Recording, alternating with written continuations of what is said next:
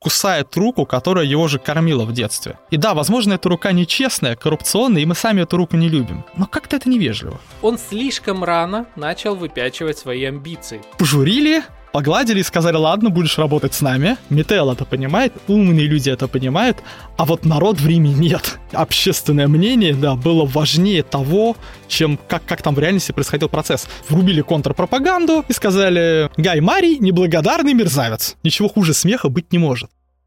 Отдельная благодарность в этом выпуске донатерам Виктории Прохоровой, Сергею Устинову и Артему Ергунову. Ссылки на них вы найдете на моем сайте marketing.audio в разделе подкаста «Маркетинг и реальность». А если вы тоже хотите попасть в число тех, кто поддержал подкаст донатом, переходите на страничку Patreon или в группу во Вконтакте. Ссылочки находятся в описании.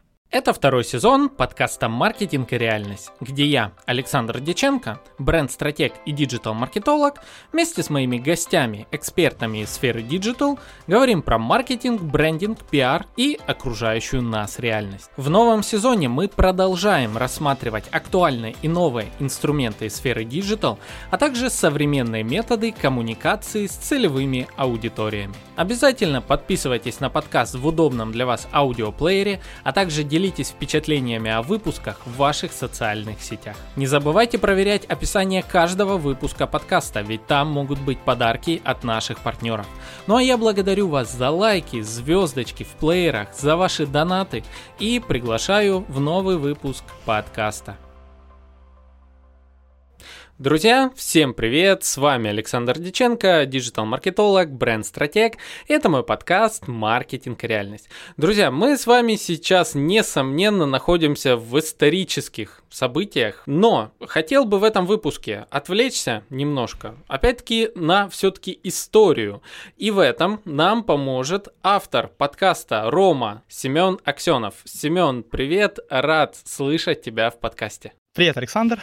Спасибо, что позвал. Друзья, давайте поясню одну очень интересную вещь. Я слушаю подкаст Рома от Семена уже долгое время. Этот подкаст для меня стал таким, во-первых, спасительным островом э, изоляции от э, внешнего давления новостей и того, что происходит в мире. Это нужно иногда, это нужно всем. Во-вторых, никогда в своей жизни я так не интересовался историей, как вот сейчас мне интересна история Древнего Рима. В своем подкасте подкасте Семен рассказывает о том, какие там были личности и как они, по сути, устроили Игру Престолов. И, короче, я написал Семену, говорю, Семен, я знаю, что это очень странная такая мысль, но давай мы поговорим про тему личного бренда и истории Рима, о том, как в Древнем Риме различные деятели выстраивали свой личный бренд.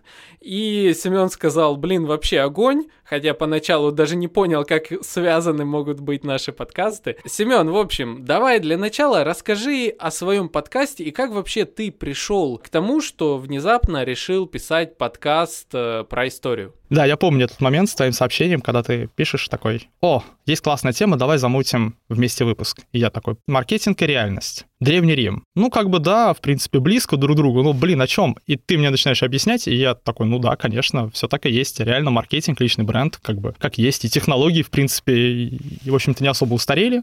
Что-то используете сейчас. Мы как раз об этом поговорим в выпуске. Как я к этому пришел? Пришел я очень издалека. Я, на самом деле, айтишник, я никакого отношения к подкастам не имею, и до того, как мне брат не рассказал о том, что это такое, я, собственно, о нем, об этом во всем и не знал. Он меня довольно долго уговаривал на создание чего-то своего, а я от этого всего отмахивался и не особо хотел во все это лезть, потому что, ну, у меня работа, у меня вот это, вот то, а тут как бы надо выпуски делать, тяжело, каждую неделю, наверное, радовать слушателей, и потом слушатели, ну, чтобы быть популярным, надо, наверное, что-то делать такое, хайповать, еще что-то.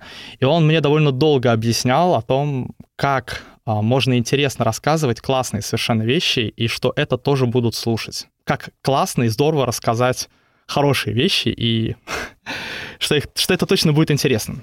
Тогда как-то случайно в какой-то момент родилась концепция, и я вдруг понял, что у меня есть два, две совершенно нереальных крутых личности в истории. Это Сула и Марий, о которых я хотел бы рассказать. Их незаслуженно, по-моему, забывают. Они оттеняются великим лицом Цезаря, которое отпечаталось везде и во всем. И об этих людях все забыли. Я хотел рассказать об их борьбе, об их дружбе, о еще о чем-то, еще о чем-то. И в какой-то момент все это начало перерождаться, усложняться, усложняться. И вот у меня уже не двое героев, которые друг с другом сражаются, а у меня уже целый мир. И я не сразу, но дошел до того, что просто-напросто это реальная игра престолов. Это огромный город, это Рим, и в нем борются люди за власть. Моя задача всегда была не показать кого-то хорошим, кого-то плохим или еще что-то такое. Моя задача показать более-менее реальных людей. То есть э, та штука, которой я лично горжусь, хотя на самом деле большинству людей до этого как-то нет особого никакого дела это то, что у меня история, она максимально реальна, насколько я это вижу. Я понимаю, что я не, а, не приблизился к реальной истории прям в 100%. Я не могу сказать, что вот именно все точно так и было. Но я никогда ничего не добавляю туда, никогда ничего не вставляю. Я беру только источников, только историков, обрабатываю то, что они находят, и какую-то картину строю. Как ты говоришь, ты айтишник, то есть как вообще ты стал интересоваться историей? То есть это хобби? Как вообще к истории пришел?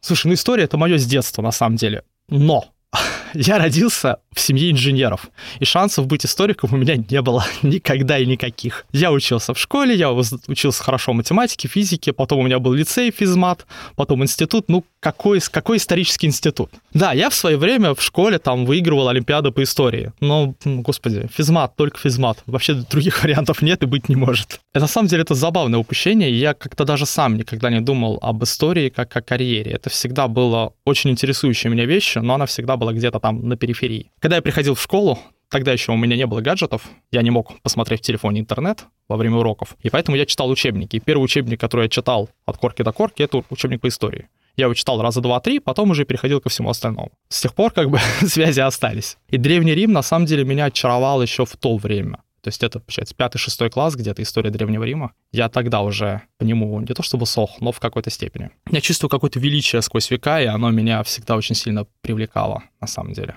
Классно. Я вспоминаю свои уроки истории, и для меня, наоборот, это был какой-то ужас. То есть, когда тебя заставляют учить, что вот жил какой-то там такой-то такой-то в такие-то года, и ты должен назвать эти года, потом он там куда-то пошел, что-то сделал, ну то есть какие-то голые факты. У нас, к сожалению, это не складывали в полноценные истории. Не было какого-то вот такого нарратива, который есть у тебя в подкасте, не было это связано вот прям как судьбы людей, не было преподано это так. А, не было показано, как одни влияли на других, и просто холодными фактами было рассказано, и поэтому это не вызывало интереса. А тут я иду такой, так, новые подкасты, о, подкаст Рома, Рим, ну, такое сразу ассоциации, о, Цезарь, там, гладиаторы, там, вот это все. Что удивительно, на текущий момент, прослушав уже, наверное, две трети подкаста, ни Цезаря, ни гладиаторов нет, но столько всего интересного. Вот, давай Давай тогда подойдем ближе к этой теме. Смотри, ты уже упомянул две личности. Я еще помню такого, как э, Югурта. Югурта, да, есть такой. Мне он даже симпатизировал тем, как он партизанские налеты делал э, на Рим, при этом подкупая всех вокруг. Но не суть. В общем, э, много разных личностей. И давай уточним, мы говорим о каких вообще сейчас годах и как бы ты выразил общество, давай для начала, тех годов. А, слушай, смотри, я здесь хотел, кстати, сделать одно замечание, один момент. На уроках истории мне тоже не преподавали интересную историю. Это я ее сам читал. У меня учительница по истории была очень старенькой э, женщиной, Советский Союз, все дела, и мы не особо с ней коннектились. Ну и особенно классу вообще все это было неинтересно. Но я находил интерес в этих исторических... Э, вот пошел, пришел, увидел, потому что я как-то видел за этим гораздо больше. И меня всегда бесило, просто дико бесило, в том числе в школах, а потом, когда начал расти э, в убеждениях людей, то, что люди очень часто смотрят на какое-то событие, как будто вычленяя его, вытаскивая из истории, поднимая наверх, и вот, вот оно. Я сейчас простой глупый пример приведу. У нас в стране довольно большое количество людей считают, что там Куликово поле — это что-то, вот, может быть, вообще этого не было, или было по-другому, или еще что-то, потому что они берут события, отрывают его от реальности, смотрят на него, и вот э, в этом случае оно выглядит как будто искусственно, как будто, я не знаю, как ваза, которая стоит на, это, на постаменте, отдельно от всего. А я пытаюсь погрузить в своем подкасте слушателей в мир довольно широко. У меня, собственно, изначальный концепт и был писать о вещах типа Куликового поля, но только смотреть о них не с точки зрения вот событий на поле, а сначала там а, соседние государства, Великое княжество Литовское, Польша, что там происходило в этот момент, что происходило там в Молдавии, что происходило в самой, собственно говоря, Орде, что происходило в Москве. Из этой картины складывался бы, из этих пазлов, таких пазлов, пазлов, пазлов, складывался бы один, типа, стройная картина, стройный мир, и тогда мы понимали, зачем Куликово поле произошло, что оно в себе несло и в чем смысл всего этого. Такой был замут с этим, но все это оформлялось очень тяжело, очень долго, очень долго шло, и в какой-то момент я, да, реально обнаружил себя сидящим на даче, увлеченно рассказывающим своим друзьям о Древнем Риме, и меня просто дернуло, и я подумал, ну, ну вот оно, вот, вот, вот оно. Давай начнем с этого. И я пришел к этому моменту. И поэтому у меня нет героев, нет антигероев. У меня есть люди, которые действовали. У каждых свои убеждения, свои желания, свои цели. И я пытаюсь построить часто серии, исходя из того, чтобы человек слушает эту серию и такой, о, блин, мне нравится этот герой, он крутой. А вот этот герой, он нехороший, он его враг, он делает некрасивые вещи на самом деле. То есть точка зрения как бы немного со стороны одного из участников процесса. А при этом ты через 3-4 серии слушаешь уже немножечко с той стороны, с точки зрения того участника процесса. И для меня большим кайфом было, когда люди писали писали сначала что-то типа вот, вот этот крутой, а этот крутой, а потом через три серии такие, блин, какой же он на самом деле, это тот же Югурта классный, вообще я ему сочувствую очень сильно, и он тоже, в общем-то, печально обиженная, несчастная личность. И это прям меня радовало. Классно, классно. Смотри, вот э, ты говоришь, что стараешься быть таким объективным и смотреть с нескольких сторон, и это очень круто.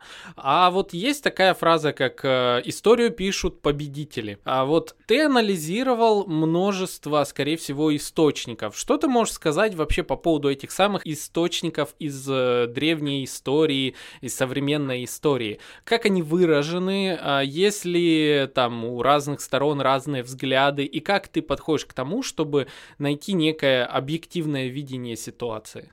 Есть классная тема, я ее часто упоминаю, я очень люблю ее упоминать. У меня одним из источников по Древнему Риму является Плутарх. Это такой знаменитый э, древний грек, который писал исторические трактаты немножко после, он уже в императорские времена писал. И я очень часто привожу его в пример и говорю, смотрите, вот один из моих источников — это Плутарх. Если бы он жил сейчас, он писал бы, он был бы Рупертом Мёрдоком. Он издавал бы The Sun, Mirror, желтая бульварная пресса, скандалы, интриги, расследования, все дела, афиша, кто в кого влюбился, кто кого бросил. Я часто даже говорю, э, если бы он писал подкасты, он, наверное, писал бы подкаст «Секс с Плутархом», не иначе. И это источник. Я бы не сказал, что историю пишут победители. Очень часто историю пишут люди, которые развлекают народ. Такое тоже бывает. И опять же, я знаю, эта фраза, она очень расхожая, про историю пишут победители. По-моему, это очень большое упрощение, потому что на самом деле историю могут писать и проигравшие в том числе. То есть все очень просто. Если проигравшие выжили, если их не уничтожили, если их, их не разбили, то после сражения они тоже приходят домой, и у них тоже создаются летописи. Но они же тоже пишут там свое и то, что хотят. А мы, как историки, в чем, собственно, наша задача заключается, ну, мы, как историки. Историки и я вместе с ними. В чем заключается наша задача? Мы, по сути, э, одна из главных исследовательских фич — это перекрестное сравнение, собственно говоря, дошедших до нас данных. И я именно этим во многом пытаюсь заниматься. То есть, э, если у нас есть точка зрения одного человека, второго, третьего, и она отражается в материалах, дошедших до нас, то ты читаешь одно, и никогда нельзя принимать на веру то, что пишет ну, особенно авторы древние. Опять же, насчет Плутарха. Человек, он был не заинтересованный, но он хайповал на теме. Ему а, важно было, чтобы его произведения читали при дворе, при римском. И так как у него не было интернета, он мог а, писать только той публике, которая у него была. А это значит, что нужно было немножечко угождать ее вкусом. И если публика хочет видеть немножко детективов, немного романа, немного любви, то приходится слегка туда это добавлять. Я, зная об этой особенности Плутарха, когда читаю Плутарха, такой, факты, факты, факты. Факты — это хорошо, факты надо запомнить. Факты Плутарх пишет э, верно. А вот тут, типа, отношения, чувства, вот, герои, я такой, стоп, это Плутарх. Здесь к этому нельзя относиться серьезно. На самом деле, я прозвучит так, как будто я немного обесцениваю Плутарха, но это не так. Я его очень люблю, и тому есть очень важная причина. До нас дошло, мягко говоря, не все. Я, безусловно, благодарен древним римлянам, потому что 2000 лет назад они написали тексты, и мы реально в оригинале можем пощупать тексты двухтысячелетней давности. Это даже не работа переписчиков, это реальные оригиналы двухтысячелетней давности. Но, к сожалению, дошло до нас, мягко говоря, не все. В общем-то, весьма логично. Плутарх ценен тем, как и другие авторы, которые тоже придерживались определенных своих а, взглядов, я не знаю, нравственных чувств, отношений, симпатий, антипатий, но все они ценны, потому что они писали во многом с более ранних вещей или с каких-то современных им вещей, которые до нас не дошли. Пример. У меня есть мой любимый герой, это Луций Корнелий Сула, человек, который я просто обожаю, наверное, из-за него я вообще начал писать этот подкаст, и он написал свои мемуары. Но эти мемуары я прочитать не могу, потому что они до нас не дошли. А вот Плутарх, он, очевидно, писал часть своих э, историй по мемуарам Сула. И поэтому эти авторы становятся ценными. Соответственно, у нас есть авторы, э, которые, во-первых, э, обрабатывали информацию и хайповали, это надо отчленить раз. У нас есть авторы, которые были заинтересованы в той или иной точке зрения, и нужно вычленить, в чем они были заинтересованы, это два, и сравнить их между собой, оставляя между собой перекрестные, как бы, в чем они сходятся, в чем они расходятся, строишь картину мира и примерно предполагаешь, кто из них ближе к правде, кто из них дальше от правды. Мое большое облегчение в том, что я, во-первых, знаю английский, а во-вторых, а, огромное количество авторов уже топталось на этой теме и исследовал этот вопрос. И поэтому я могу почитать Солюсция, Плутарха, оригиналы, потом посмотреть, что пишут на эту тему историки, сравнить эту всю огромную картину, вот перекрестно, и вычленить, построить свой мир. А, на самом деле прикольная тема, потому что я внезапно обнаружил, что, в общем-то, этого никто и не делал. То есть все исследователи, которые что-то делают, они часто концентрируются на какой-то теме, либо это какие-то заумные исследования, которые сложны обычным людям, типа проблемы зарождения принципата, какая-нибудь монография, серьезный труд. Ну, можно оттуда много чего подчерпнуть, но с точки зрения интересных историй это сложно для чтения. Или же люди концентрировались на ком-то одном, например, там Лев в Сенате, Марк Эмилий Скавер, его политическая биография. И вот, соответственно, все рассматривается через призму этого человека. И никто, в общем-то, не строил мир где были бы все эти герои сведены в одну точку. А я сейчас, по сути, компилирую. То есть я не историк, я не исследую, я компилирую историков и источников в одну точечку. Кайф. Кайф.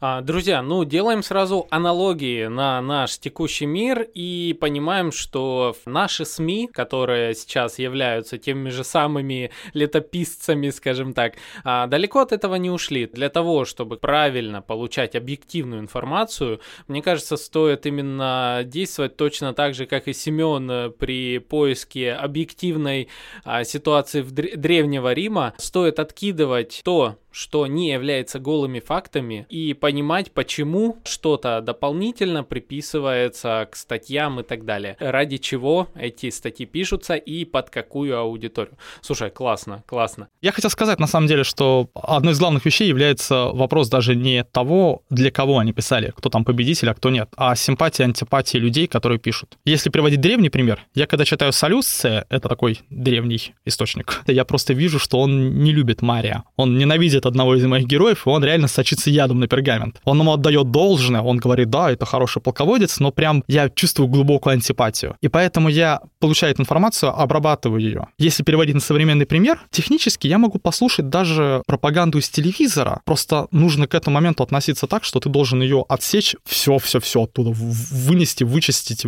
вырубить вообще все, что можно. И это, в принципе, можно делать, и историкам это, наверное, удается лучше всего, потому что они банально научились все это сопоставлять. Но это очень сложно, когда примешиваются наши наши эмоции. Да, с эмоциями нам всем тяжело. Политологи очень пытаются, конечно, отсеивать эмоции, но тоже даже они, а многие бывают со своей точкой зрения. И да ладно политологи, а, я тебе так скажу, у меня половина историков, которые пишут уже не источников тех древних, а историков современных, которые там писали в этом веке или там 20-30 лет назад, они любят своих героев, это прям по ним видно. Вот этот человек пишет биографию, допустим, того же Сулы, и видно, как он его любит. А этот пишет Мария, видно, как он того любит. И это прям иногда так отражается, за этим очень смешно наблюдать, но историки реально влюбляются в людей, а чьи судьбы описывают. Это прям факт. Это забавно. Так, Семен, ну давай тогда ближе перейдем к нашей основной теме. Смотрите, друзья, я напомню еще раз, мы хотим поговорить про личности Древнего Рима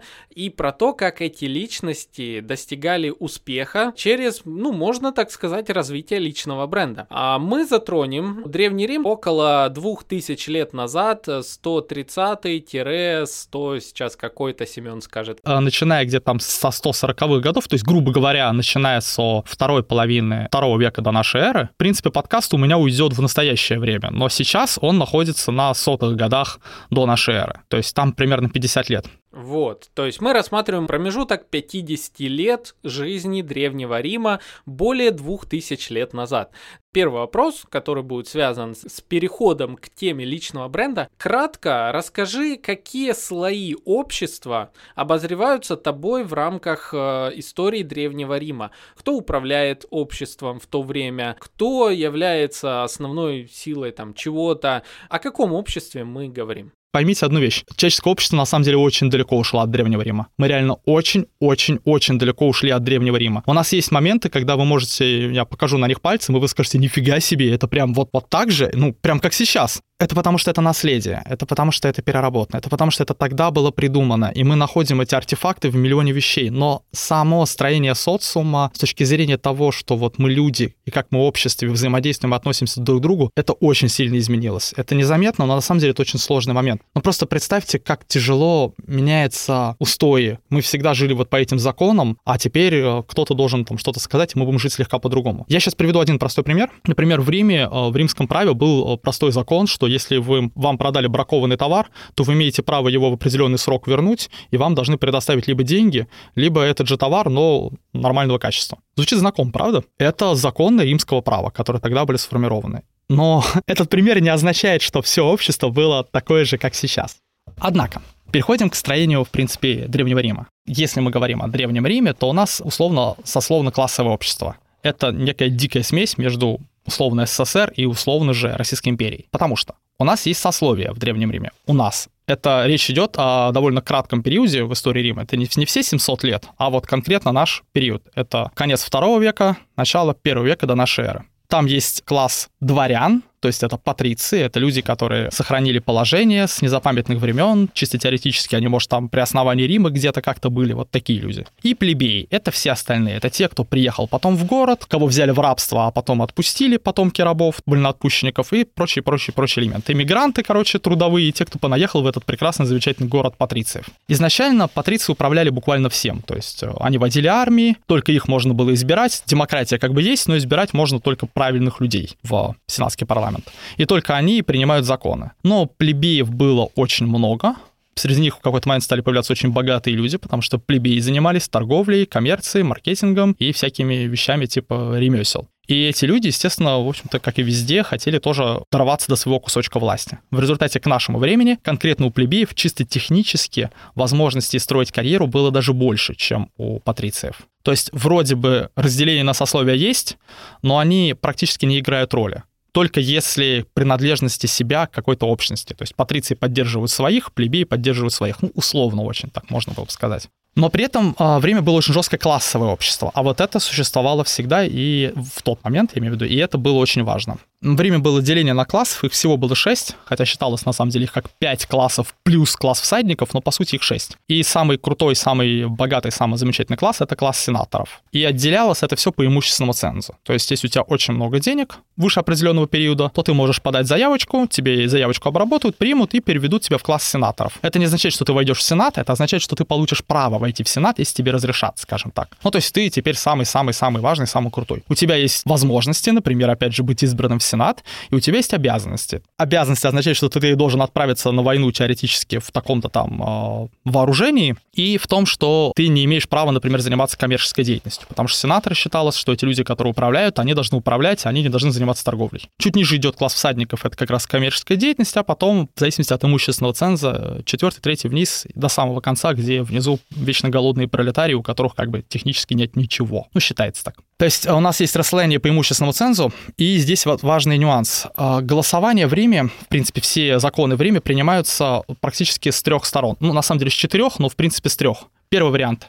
Законы в Риме принимаются сенаторами, то есть это сенат издает декрет, где сидят, соответственно, нужные, уважаемые люди, которых туда избрали. Раз. Второй вариант — это то, что весь народ голосует по региональным территориальным округам, то есть, ну как, территориальный округ, пришли, проголосовали.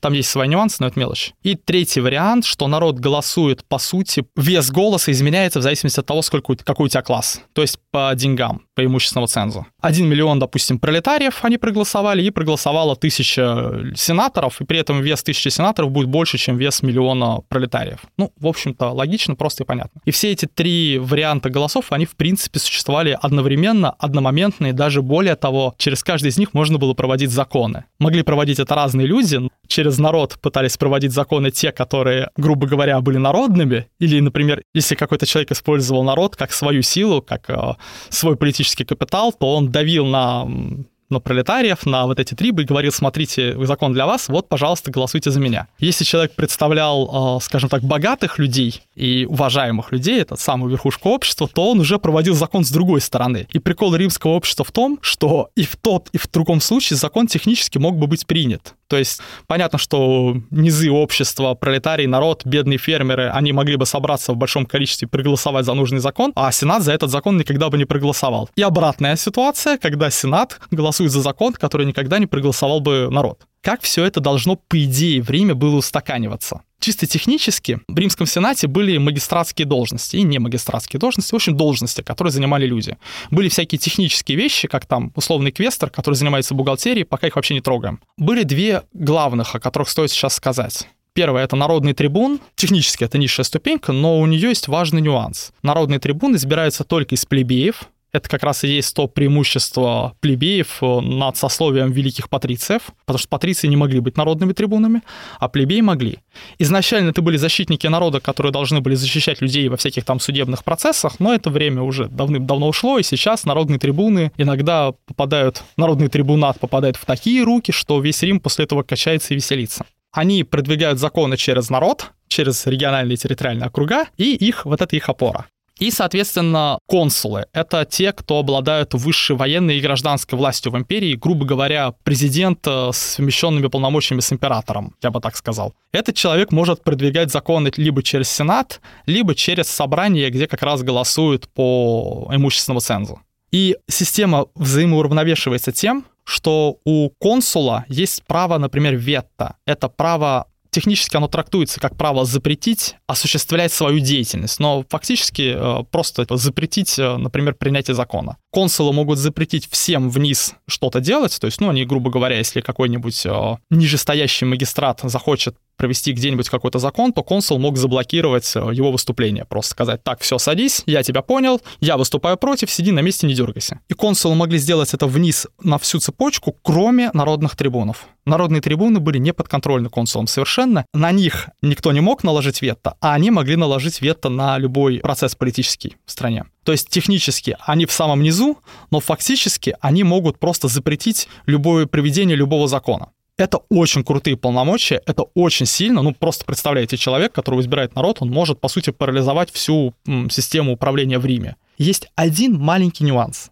Римляне не были дураками, и поэтому народных трибунов был не один каждый год, а 10. И каждый народный трибун мог заблокировать с другого народного трибуна. Таким образом, если народные трибуны хотели бы, например, заблокировать, э, допустим, Римский Сенат, какой-нибудь один, то ему, помимо прочего, нужно было бы еще договориться, ну, заблокировать-то он мог бы сенатский законопроект, а если он хотел привести свой, то ему нужно было бы сделать так, чтобы 9 остальных его поддержали. И это иногда было очень сложно. Начнем с того, что просто попробуйте зайти в комнату с 10 людьми и уговорить их всех поддержать вас по какому-то вопросу, вообще не касаясь политических связей. А если немножечко подумать в политическом направлении, то естественно, что уважаемые люди в Сенате, люди, которые держат власть, они, естественно, обо всех этих фичах были осведомлены, и поэтому очень старались каждый год провести на должности народного трибуна своих людей. И вот тогда начиналось прям настоящее веселье, когда в народном трибунате попадался человек, человек, который очень хотел каких-то изменений, тогда начиналось прям реально, реально кипиш.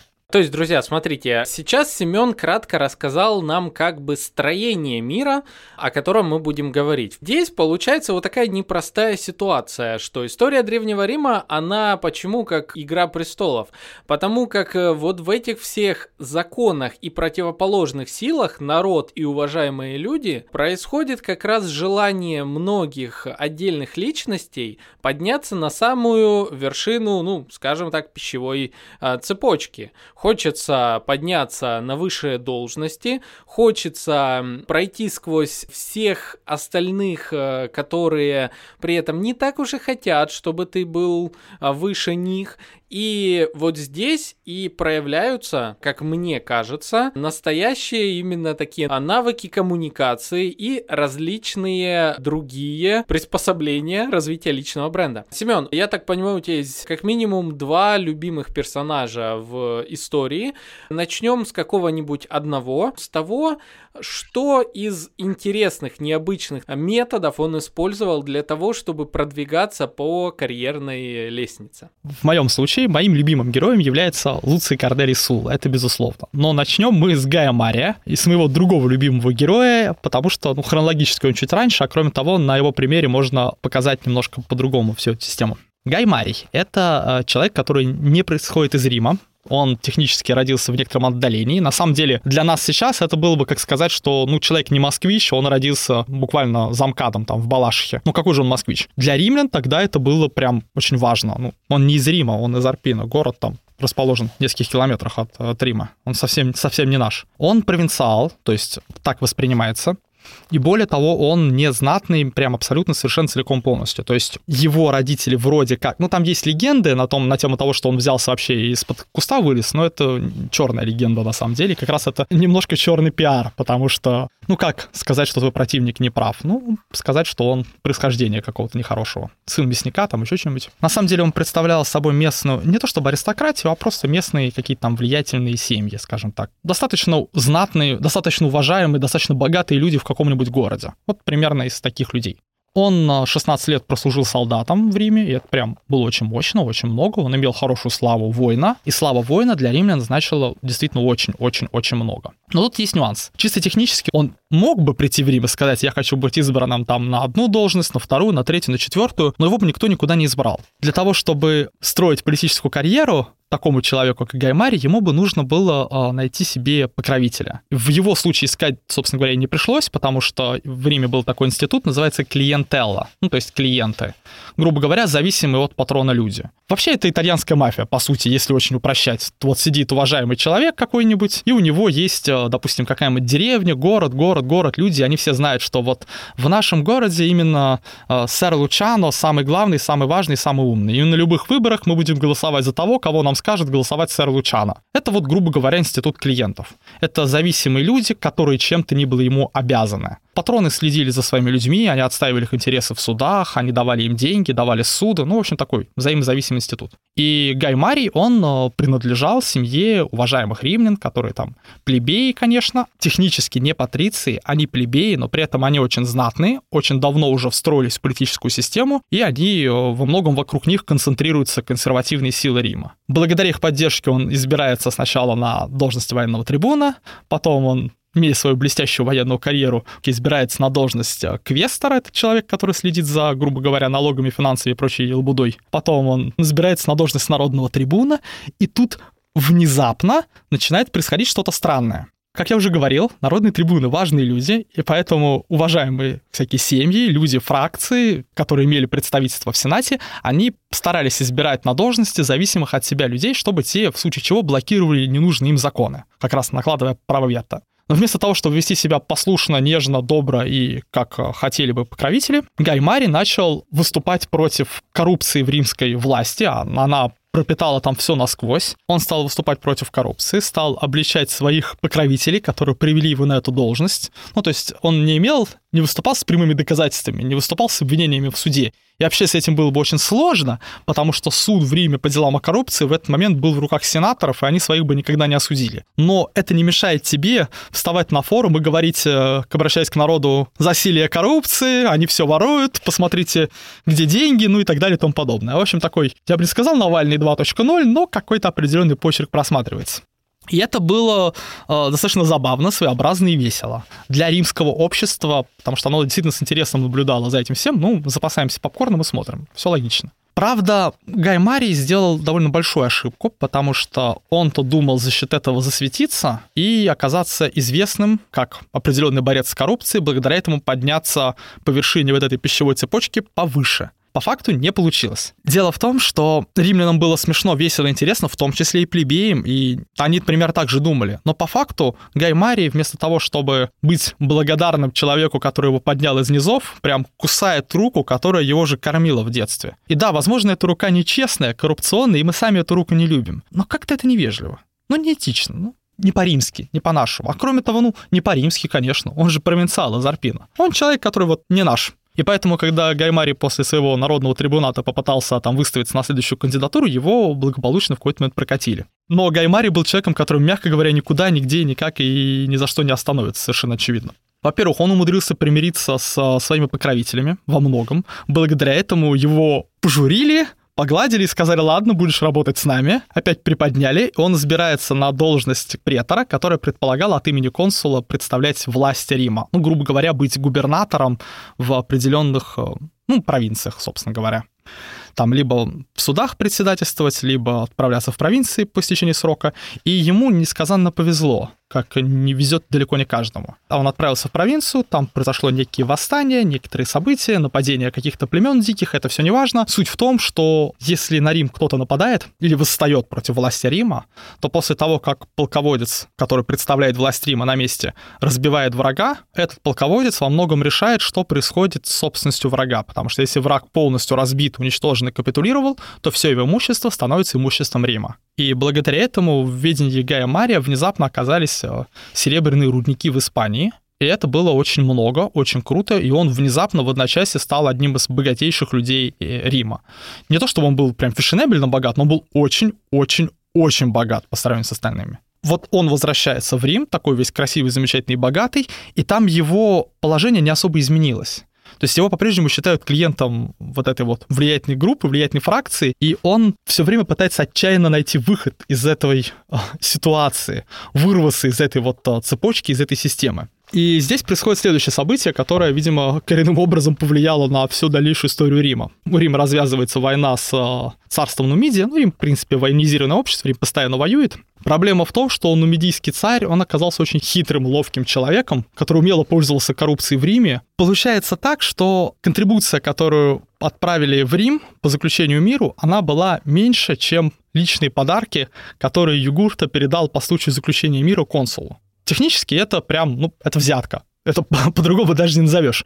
В Древнем Риме взятка это назвать было сложно, потому что, ну, подарки, как бы подарок, мы встретились, мы уважаемые люди, мы друг друга уважаем. Как уважаемые люди не могут подарить друг другу подарок? Это никак э, с точки зрения законов юридически не наказывалось. Другое дело, что, естественно, в Риме все понимали, что если подарок больше, чем деньги, которые поступили в казну Рима, то что-то здесь не так. Тем более, что контрибуция была относительно маленькой. Кроме того, Югурт не понес никаких потерь. Он еще и передал Риму там 30 слонов в армию, которые должны были поступить в Рим. Но проблема в том, что он буквально там через полгода этих слонов обратно за взятку и выкупил. То есть, по факту, человек вообще потерь не нанес, но при этом просто-напросто подкупил римского полководца, римского консула. И в какой-то момент эта штука вызвала огромную бучу. Дело в том, что это был далеко не первый подкуп со стороны югурта римских магистратов. И это все, грубо говоря, достало народ. Посыпались обвинения в коррупции, были там страшные суды, страшные разгулы. И, в общем, итоге оказалось, что войну все-таки Рим будет вести, и будет вести ее до победного конца. На эту войну посылают а, как раз уважаемого представителя из семьи, которая держит за клиентов Мариев, его называли Квинца Метел, полководца. И он берет э, Гая Мария с собой на эту войну в качестве э, командира, грубо говоря, на месте генерального штаба.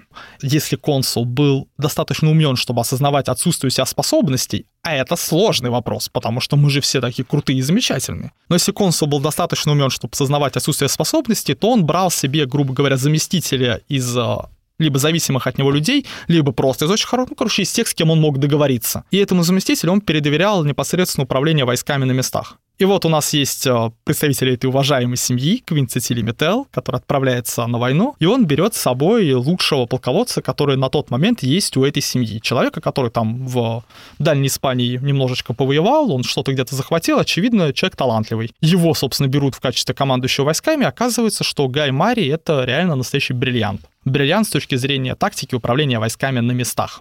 И тут возникает а, большая проблема. Дело в том, что Гаймари, он как раз уже очевидно было по народному трибунату, что он, он хочет быть собой, он хочет быть самым главным, он не хочет быть вечно кому-то помогать и вечно где-то кому-то бегать. И Гаймари проводит акцию, которую, наверное, на тот, я не знаю, на тот момент, я, по-моему, в Риме вообще ни разу никто и никогда не проводил. И на самом деле она и сыграла во многом потому, что никто просто такого не ожидал. Он начинает ездить по провинции, по людям, которые живут в провинции Африка в период между военными действиями. Военные действия ведутся с весны по осень, зимой все более-менее отдыхают. И вот в этот момент, пока все отдыхают, он начинает ездить по всяким людям в важным людям в провинции и говорит, вы знаете, блин, война идет, мы же все от нее страдаем, торговли нет у вас, вы же тут все с торговлей живете, а ничего нет, армии грабят что-то, посевы топчут кони, жрать нечего, все плохо. А война идет так долго потому, что Метел очень плохо командует. Вот мой покровитель, мой командующий, он плохо управляет войной. Если бы я был на его месте, я бы все вот прям закончил моментально, буквально месяц-два. И как бы об этом было, конечно, известно Метеллу, в общем-то, естественно, ему донесли, но он отмахнулся от этой ситуации, потому что, ну а что он может сделать? Он влиятельный человек, у него в Риме все схвачено, все на местах. Что могут сделать какие-то голоса в какой-то римской провинции? Ему было, в общем-то, на это глубоко плевать. Но внезапно оказалось, что вся провинция Африка вся как один практически считала, что Мител затягивает войну, а Гаймари может ее закончить очень быстро, а это наши деньги, и мы этого хотим. И поэтому они начали закидывать э, письмами римлян, не просто римлян, а закидывать письма сенаторам, всем сенаторам писали. И все сенаторы оказались погреблены под огромным грудой писем, за которых было написано, что мы против, мы не желаем того, чтобы здесь все это продолжалось, и мы желаем, чтобы командующего сменили, потому что Мител ужасен, отвратителен и невозможен. А вторая проблема заключалась в том, что Гай Марий имел очень много денег и он банально заплатил где кому надо, я буду называть вещи своими именами,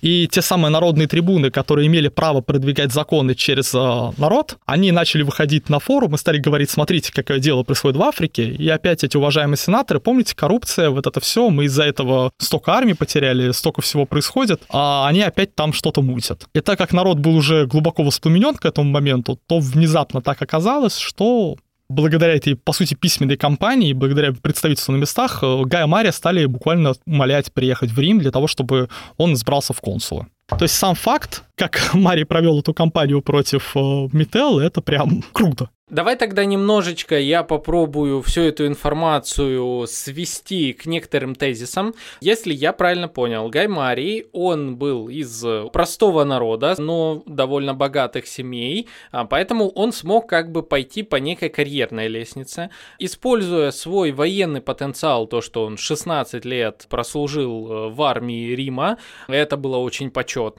Также он примкнул к уважаемой, скажем так, семье, к семье, которая имела влияние на сенаторов. И эта семья его плавно продвигала и выдвинула на должность народного трибуна.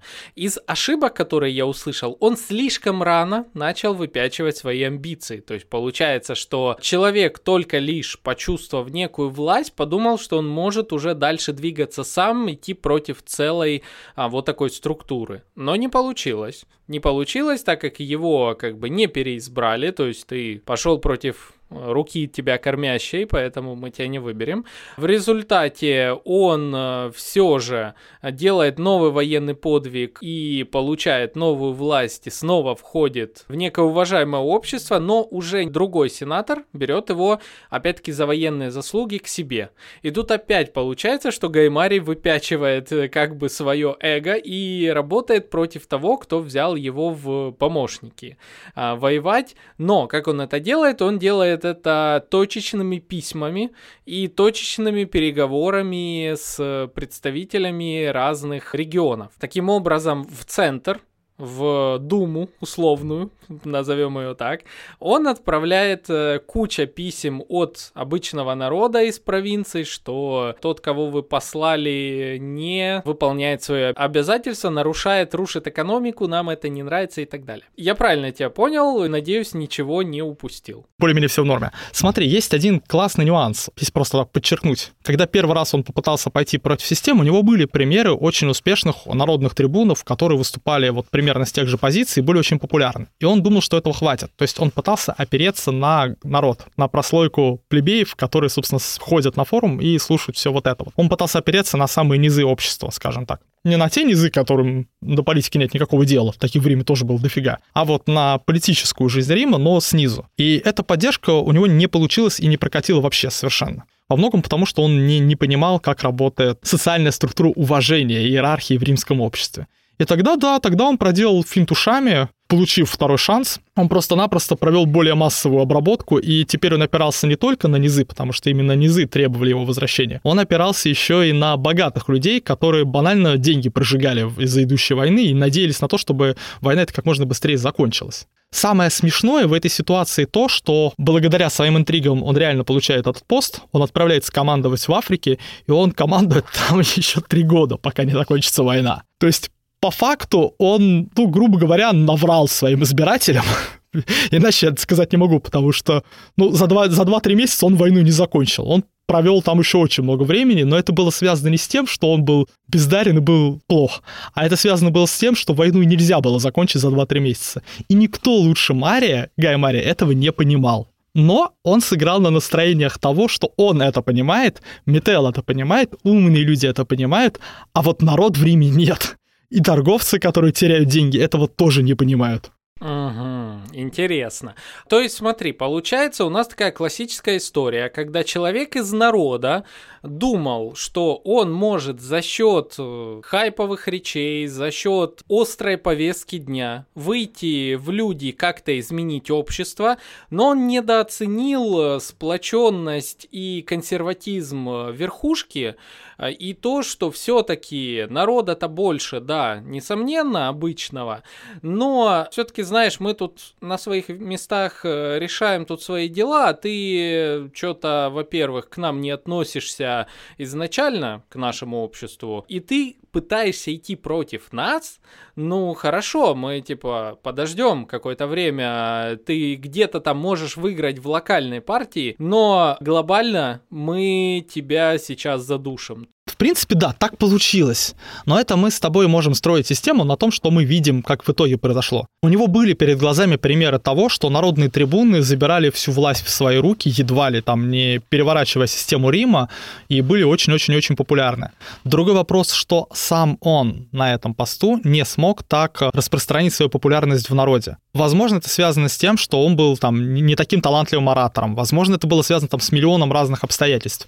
Технически он мог бы такую фишку провернуть, но у него не получилось, его талантов на это не хватило, а, естественно, политические его противники, ну, те, против кого он выступал, мягко говоря, загасили его порыв всеми способами, которые могли. Ну, то есть, опять же, врубили контрпропаганду и сказали, это же мысль о том, что, ну, он вообще не римлянин, она на самом деле не из воздуха тоже взялась. Нужные люди прекрасно ее распространяли потому что помимо пиара Марии, естественно, был контрпиар против Мария, естественно. И здесь есть огромное количество возможностей, как этого добиться. Давай-ка пару слов буквально об этом скажем. Вообще, в принципе, как можно э, добиться того, что люди будут знать о чем-то в нашем мире в современном. Это у нас интернет, ну понятно, у нас есть первый, второй, третий, четвертый способ интернет. Раньше был еще телевизор, сейчас он еще работает, но он на молодое поколение влияния уже не оказывает. В интернета не было, телевизоров не было самым лучшим, самым простым способом, и это было только благодаря тому, что Рим был единственным городом, на самом деле, и самым доходчивым, были банально граффити на стенах. Граффити, объявления, и иногда это рождало очень забавные вещи, потому что, как и вся деятельность, она в какой-то момент стала регламентирована. По сути, брали специально дома, то есть стены домов, выделенное пространство, ее отбеливают известью, делают белой, чертят ее на квадратике, и в этих квадратиках э, это рекламные места, которые продаются. Надпись углем стоит столько-то, надпись какой-нибудь красивой золотой краской стоит, вот, ну, пурпурный стоит вот столько-то, надпись этим стоит столько-то, столько-то, столько-то. И там можно, например, написать «Гай Марий – неблагодарный мерзавец». Это прям прямым текстом можно было прям такое написать. Агитация за кандидата, например, все там, не знаю, люди, которые ловят рыбу, голосуют за этого. Или есть там, соответственно, другие вещи. Например, воры голосуют за этого кандидата. Соответственно, такие вещи использовались. Это раз. Второе. А, нельзя недооценивать общение с народом. То есть пока Гаймари занят, скажем так, с кем-то где-то там он воюет, или он выступает, он выходит в... Если он народный трибунат, то он общается с людьми, и, соответственно, люди, которые против него, они тоже общаются с людьми. И что очень важно, клиентелла, то есть те самые зависимые люди, они тоже распространяют э, мнение, распространяют слухи, вот это сарафанное радио, оно прекрасно и замечательно работает. В принципе, есть еще несколько способов взаимодействия на аудиторию, я бы просто подчеркнул. Но, правда, проблема в том, что Марий до этого добраться не мог, и, в принципе, э, тот же Метел тоже. Знаешь, есть одна история классная, которую я хотел бы сейчас рассказать, она немного в сторону. А ты попробуй, попробуй понять, как это, как это случилось, что это такое. Есть известная история про Гая Юлия Цезаря. Она немножко в стороне лежит, но она, правда, реально классная. Он сидел в Сенате, прямо в Сенате, на заседании. У него есть политический противник. Катон, которого потом назовут Катон Усический. Это вот его враг. Он тоже сидит в Сенате. Естественно, друг за другом они внимательно наблюдают. Цезарь среди, среди своих сторонников, Катон среди своих сторонников. Катон как раз выступает. В этот момент приходит раб и передает Цезарю табличку ну, табличка, которую использовали для того, чтобы писать на ней какие-нибудь записки, письма, потому что пергамент, папирус дорого все это. Поэтому просто табличка, на ней накорябана, он там получает записку. Цезарь ее читает, он так отклоняется, никому не дает посмотреть, даже своим соседям, улыбается там, ухмыляется, как-нибудь выражает радость, а Катон как раз и речь выступает. И в этот момент он не выдерживает, Катон, и говорит, а вот что тебе принесли? Что, что, что тебе принесли? Ты, ты же, небось, измену против Рима заумышляешь. Ну, там обвинения простые, там, измена, какая-нибудь коррупция, еще что-нибудь. И он ставит Цезаря в положение, когда все смотрят на Цезаря, у него в руках табличка, и Катон обвиняет его, что в этой табличке какие-то плохие данные. Технически Цезарь может сказать, извините, частная собственность, э, я кладу ее в карман, и никто ничего ему не сделает. Но это принесет ему определенный урон политический. Это, в общем-то, более-менее понятно, а что там было. Но Цезарь, он э, говорит, я не буду показывать. Катон говорит, нет, покажи. Цезарь отбивается, но уламывается, передает табличку прямо в руки Катону и говорит, ну хорошо, читай. Катон смотрит, что написано в табличке, и он, наверное, там багровеет постепенно. И Цезарь говорит, ну ты же просил табличку? Читай, что там написано, давай. И тут уже Катон попадает в положение, когда все смотрят на него. А в табличке написано, там пишет единутробная сестра Катона, не его родная сестра, а у них был один, по отец. Она пишет Цезарю любовное послание что «Дорогой мой, скучаю, люблю тебя, обожаю» и что мы там еще на тему жарких ночей, горячих губ и чего-то такого. Цезарь заставляет это все Катона прочесть прямо в Сенате, прямо при всех. Естественно, просто вот через, через секунду об этом становится известно во всем Риме, буквально через секунду. И тут как бы вроде ничего не произошло, но урон по, по политическим амбициям Катона, он был сильный. Ну, над человеком смеются. Ничего хуже смеха быть не может. А вот ты мне скажи, случайно эта записка попала к Цезарю в момент выступления Катона в Сенате или нет? Слушай, ну вообще не случайно, конечно же. И я столько сейчас аналогий вижу с современностью. И у нас, конечно, получилось большой довольно выпуск, много интересного, это все прям можно анализировать, но я бы хотел немножко сделать э, выводов э, напоследок. Что я из этого вынес? Знаете, какое-то время назад у меня к некоторым деятелям, блогерам э, и различным медийным личностям была большая предвзятость. Предвзятость с точки зрения того, почему они там с кем-то сотрудничают, почему они замечены там-то, там-то, хотя совершенно как бы по взглядам понимая, что они противоположны и так далее. В частности, одно время назад э, мне очень, э, ну, скажем, было странно наблюдать, что Артемий Лебедев, например, казалось, сотрудничает с кем-то или не сотрудничает из власти и так далее. Хороший пример, да. Хороший пример. В один момент пример. он э, делает интервью, в котором рассказывает, что вы просто не понимаете, если ты условно не до какого-то момента не, или где-то не сотрудничаешь э, со властью, то тебе просто обрезают некоторые пути для развития. И ты не можешь реализовать свой потенциал, ты не можешь принести пользу людям так, как ты бы принес, будучи при больших возможностях. Да, где-то приходится идти на компромиссы и тому подобное. Также, также из э, современности я замечаю, я даже, знаете, вы выделил себе определенных людей в некий такой класс серых личностей, серых кардиналов. Я их так для себя называю. Когда нельзя однозначно сказать, что человек, э, ну, полностью белый. Или, ну, как вот с такой, давайте, пролетарской, наверное, позиции, с позиции пролетариата нельзя сказать, что человек полностью белый. И нельзя сказать, что он полностью, ну, как, негативный, то есть там за, э, за правительство, там вот прям по повестке дня и так далее. Нельзя сказать. Есть отдельные личности серые. Я даже в какой-то степени им симпатизирую, потому что я понимаю, что они наносят э, разные интересные интересные мысли, они показывают, э, ну, насколько это возможно, некую объективную реальность таким образом, чтобы это раскрывала глаза людям или помогала, ну, становиться более образованными. И вот в истории я, когда вот слушаю подкаст Рома, а, мне так нравится вот эти вот поучительные исторические сводки слушать, когда понимаешь, что, блин, ну почему ты так рано а, начал показывать свои зубы? А, почему ты не набрав достаточно поддержки. Что я хотел сказать, что э, Гаймарий проиграл банально пиар внутри самого Рима пока он тут воюет, пока он такой весь правильный, ну, давайте так, не воин, а предприниматель, занимается чем-то, а в Риме происходит информационная война, и он ее проигрывает.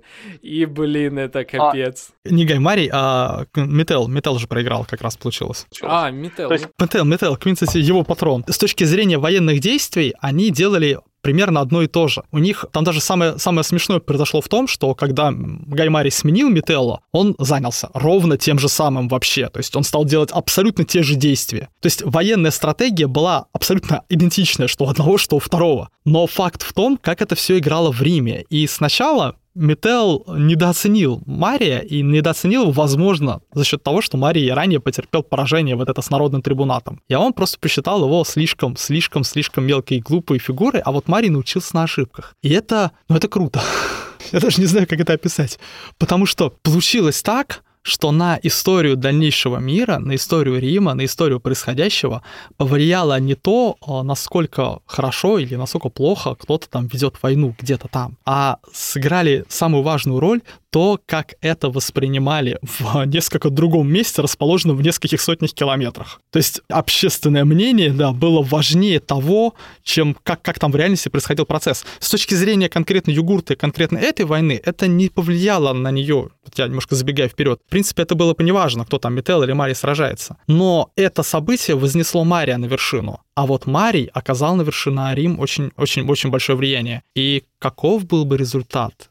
Судя по тому, как Мари работает, он в любом случае бы всплыл, может быть, немного позже, но следить за тем, как люди карабкаются по лестнице Рима, это бывает прям, прям великолепно.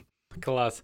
А, Семен, большое тебе спасибо за то, что посвятил нас, пускай пока в такую локальную мини-историю Рима. Конечно же, я прослушал уже, я же говорю, две трети подкаста Рома, и там этих историй еще больше, еще круче. Друзья, кстати, рекомендую вам обязательно послушать. Я ссылочку обязательно оставлю в описании этого подкаста. Мы, к сожалению, не сможем рассмотреть, э, наверное, еще несколько вариантов, потому как это уже займет очень много времени, и э, все же, наверное, сходите сами послушайте, но, тем не менее, из этого всего лично я беру некоторые выводы. То есть я наблюдаю сейчас за событиями в мире, очень грустными событиями, и, как я рассказывал вам ранее, я сам, допустим, из Донецка, 14-16 года я прожил под обстрелами, и я тоже был в разных информационных вакуумах, информационных войнах там и так далее, и так далее. Вот. И сейчас э, стараюсь наблюдать за всей ситуацией минимум с трех сторон. Поэтому вот такие истории, когда ты их встречаешь где-то в жизни, слышишь об этом, мне в такой момент э, вот прям очень классно, от того, что я начинаю понимать, как работают некие механизмы коммуникации между люди, э, людьми, э, как через пиар, даже вот пускай в древности, люди достигали своих целей, а кто-то не достигал, потому что попал под антипиар. И, ну, мне кажется, это достаточно важным для того, чтобы освещать это, ну, как минимум в подкасте «Маркетинг. Реальность». А, Семен, большое тебе спасибо. Что напоследок э, скажешь э, нашим слушателям? Ну, наверное, самое главное пожелание, все-таки я все равно не могу не сказать, извини, Саша, если что, потом выражу. Самое главное пожелание — это чтобы у нас был мир с обоих сторон, со всех сторон. И мне, если честно, у меня есть своя теория, свои предположения, свои факты, и я понимаю, что с ними многие могут быть согласны или согласны, но у меня одна теория, что главное, чтобы был мир. И это вообще абсолютно непререкаемо, я не, не понимаю, как с этим можно спорить. А вам всем я бы хотел пожелать э, побольше радоваться в это непростое и тяжелое время, находить в нем какие-то радости, находить радости в, в окружающих вас людях, в близких, и учиться отлавливать информацию по кусочкам, сопоставлять ее, критиковать, подходить с разных сторон. Я хочу пожелать вам, чтобы картина мира, которая была в ваших головах, она была а, как можно ближе к какой-то далекой недосягаемой истине, которую, я уверен, никто из нас так и не достигнет. Но это не повод к ней не стремиться. Друзья, я точно так же желаю всем мирного неба над головой. Я очень сильно тоже переживаю за все эти события. Я мечтаю однажды побывать в Киеве, где, я знаю, у меня очень много тоже слушателей. К тому же Украина — это моя родина, и я там не был уже очень-очень давно.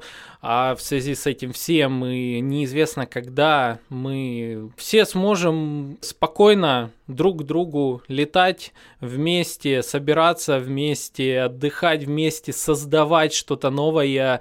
Безумно кайфую всегда от, э, знаете, маркетинговых пиар-активностей диджиталов из Украины, и это очень всегда творческие, креативные люди, поэтому я хочу, чтобы поскорее все это закончилось, все мы против этого, и я надеюсь, что скорее будет мир над головами. Вот, друзья, ну, а я надеюсь еще также, что этот выпуск. Э, дал вам что-то полезное. Мы с Семеном старались, поэтому ставьте ему 5 звездочек в Apple подкастах, ставьте лайки, пишите ваши комментарии. Пока вопросы. их еще не закрыли. Пока их еще не закрыли. Вот, кстати, ты мне очень важную вещь э, напомнил. Друзья, если вы слушаете подкаст на Spotify, последнее время почему-то выпуски выходят позже и происходят всякие непонятные вещи, поэтому если вы а, на зарубежных платформах слушаете подкаст «Маркетинг и реальность», переходите на всякий случай, регистрируйтесь на русскоязычных э, платформах. Возможно, всякое, поэтому давайте просто будем оставаться все вместе. Вот, а, ссылочки на подкаст Рома, а также на что-то еще полезное от Семена будет в описании этого подкаста.